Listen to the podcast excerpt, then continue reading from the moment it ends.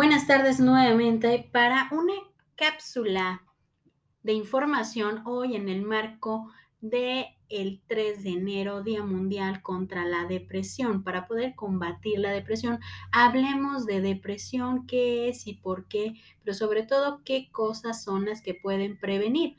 La depresión puede prevenirse y tratarse. Hablarse con una persona de su confianza puede ser el primer paso para curarse, pero también no olvidemos que cuando estamos hablando de depresión también tenemos que combatirlo con un especialista, con un profesional de la salud mental para que de alguna manera empecemos a trabajar en ese aspecto. Hay que identificar la depresión, cómo se compone. La primera parte de detectar un sentimiento de decaimiento emocional se le llama aplaneamiento afectivo, el cual consta de estar cabizbajo, de no tener motivación, no tener muchas ganas de hacer las cosas y empieza a adentrarse la depresión leve, cuando la persona, aparte de que ya no tiene motivación, ya no tiene esas ganas de hacer las cosas, empieza a haber un deterioro en la parte de su cuidado personal.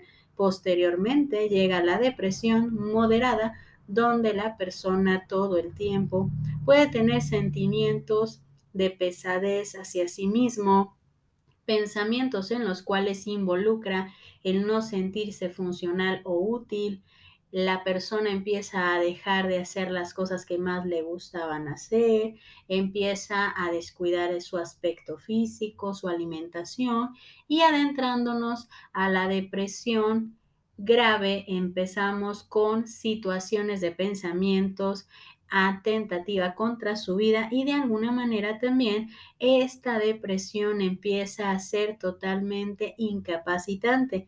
¿Qué quiere decir esto? Que la persona empieza a dejar de hacer sus actividades comunes, ir al trabajo, salir con sus amigos, convivir con su familia, todo este aspecto empieza a provocar un problema. Te voy a dejar un momentito para que reflexionemos en este aspecto de qué es la depresión desde tu punto de vista.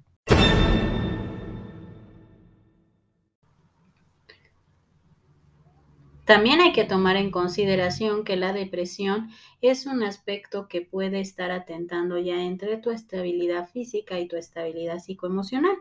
Es el Día Mundial de la Lucha contra la Depresión. Puede que hayas llegado el momento de cambiar tu mascarilla o la manera en cómo nosotros podemos percibir la parte de lo que es nuestra percepción de la depresión. La depresión no es solamente una persona que todo el tiempo tiene ganas de llorar, inclusive es una persona que puede ser funcional, pero que también tiene aspectos de decaimiento, hablando del aplaneamiento afectivo. Es el Día Mundial contra la Depresión y los síntomas de la depresión en los jóvenes y en todo el mundo se han duplicado durante la pandemia. Hay que tomar en consideración que esta parte de la extensión de la pandemia, desde que inició hasta toda esta ola, inclusive ahorita que empieza a haber nuevamente alza de casos, tenemos una comparación con los niveles prepandémicos que conoce por las personas como la depresión de cosas cotidianas, como levantarse de la cama, bañarse y comer, puede ser una lucha. Claro, las personas que padecen esta depresión, nosotros la vamos a encontrar que a veces lo más sencillo les cuesta trabajo y no es porque no quieran hacer las cosas, es porque simplemente su aspecto psicoafectivo no se los está permitiendo en este momento. Entonces hay que mirar los tratamientos y las opciones que dan unas expertas o expertos de la salud mental. ¿Cómo? ¿Cómo se siente estar deprimido? Es la primera pregunta que necesitamos comprender cómo se siente estar deprimido. A veces nosotros podemos entender que la parte de la depresión la podemos estar enfocando, como decía hace un momento, desde el momento de que podemos estar con el llanto, podemos estar serios, podemos estar en la cama todo el día, pero hay que entender que este interactivo puede dar una mirada dentro de una mente deprimida. Y la opinión principal que nosotros tenemos sobre lo que es la depresión es que muchas veces la podemos catalogar con los problemas que pueden llegar en nuestra vida. Así que podemos combatir la depresión, claro que lo podemos hacer, puede que haya llegado el momento de cambiar la perspectiva que tenemos sobre lo que es la depresión, pero ¿qué conlleva la parte de las opciones del tratamiento?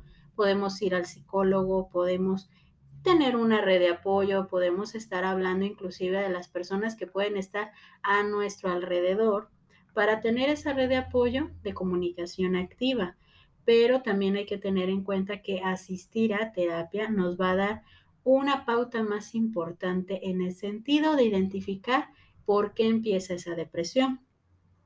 Porque es la principal causa de incapacidad en el mundo pero además en situaciones de emergencia humanitaria es una de cada cinco personas puede sufrir depresión y ansiedad.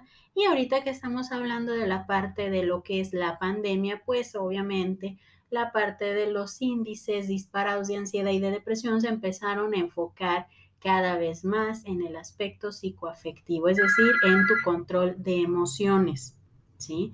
Entonces vamos a irnos adentrando a esta parte de la depresión.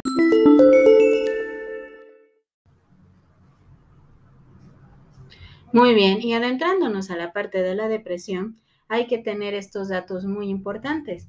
La depresión es un trastorno mental frecuente. Se calcula que afecta a más de 300 millones de personas en el mundo. La depresión es la principal causa mundial de discapacidad y contribuye de forma muy importante a la carga mundial general de morbabilidad. La depresión afecta más a la mujer que al hombre y el peor de los casos la depresión puede llevar al suicidio. Hay tratamientos eficaces para la depresión y aquí es donde nosotros vamos a entender las generalidades de lo que es la depresión. La depresión es una enfermedad frecuente en todo el mundo y el cual se calcula, lo que decíamos hace un momento, 300 millones de personas en el mundo pueden padecer la depresión y la depresión en distinta de las variaciones habituales del estado de ánimo y de las respuestas emocionales breves a los problemas de la vida cotidiana, puede convertirse en el problema de salud serio, especialmente cuando es de larga duración e intensidad y moderada a grave.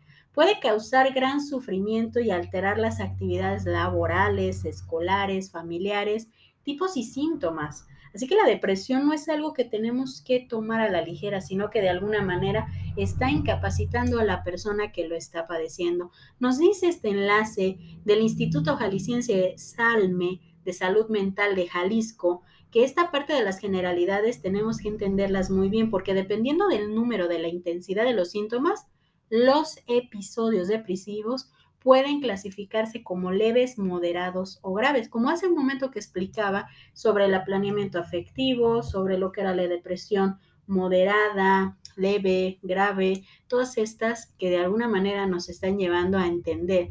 La distinción fundamental es establecida entre la depresión en personas con o sin antecedentes de episodios maníacos ya más adelantito vamos a hablar sobre lo que son los episodios maníacos. Ambos tipos de depresión pueden ser crónicos o recidivantes, especialmente cuando no se tratan. ¿Por qué? Porque nos pueden llevar a tomar decisiones pésimamente que van a afectar nuestra estabilidad tanto física como emocional.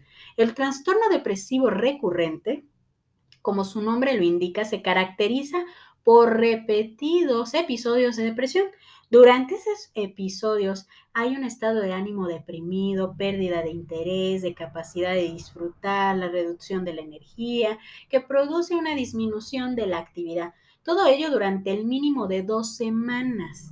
Muchas personas con depresión también padecen síntomas de ansiedad.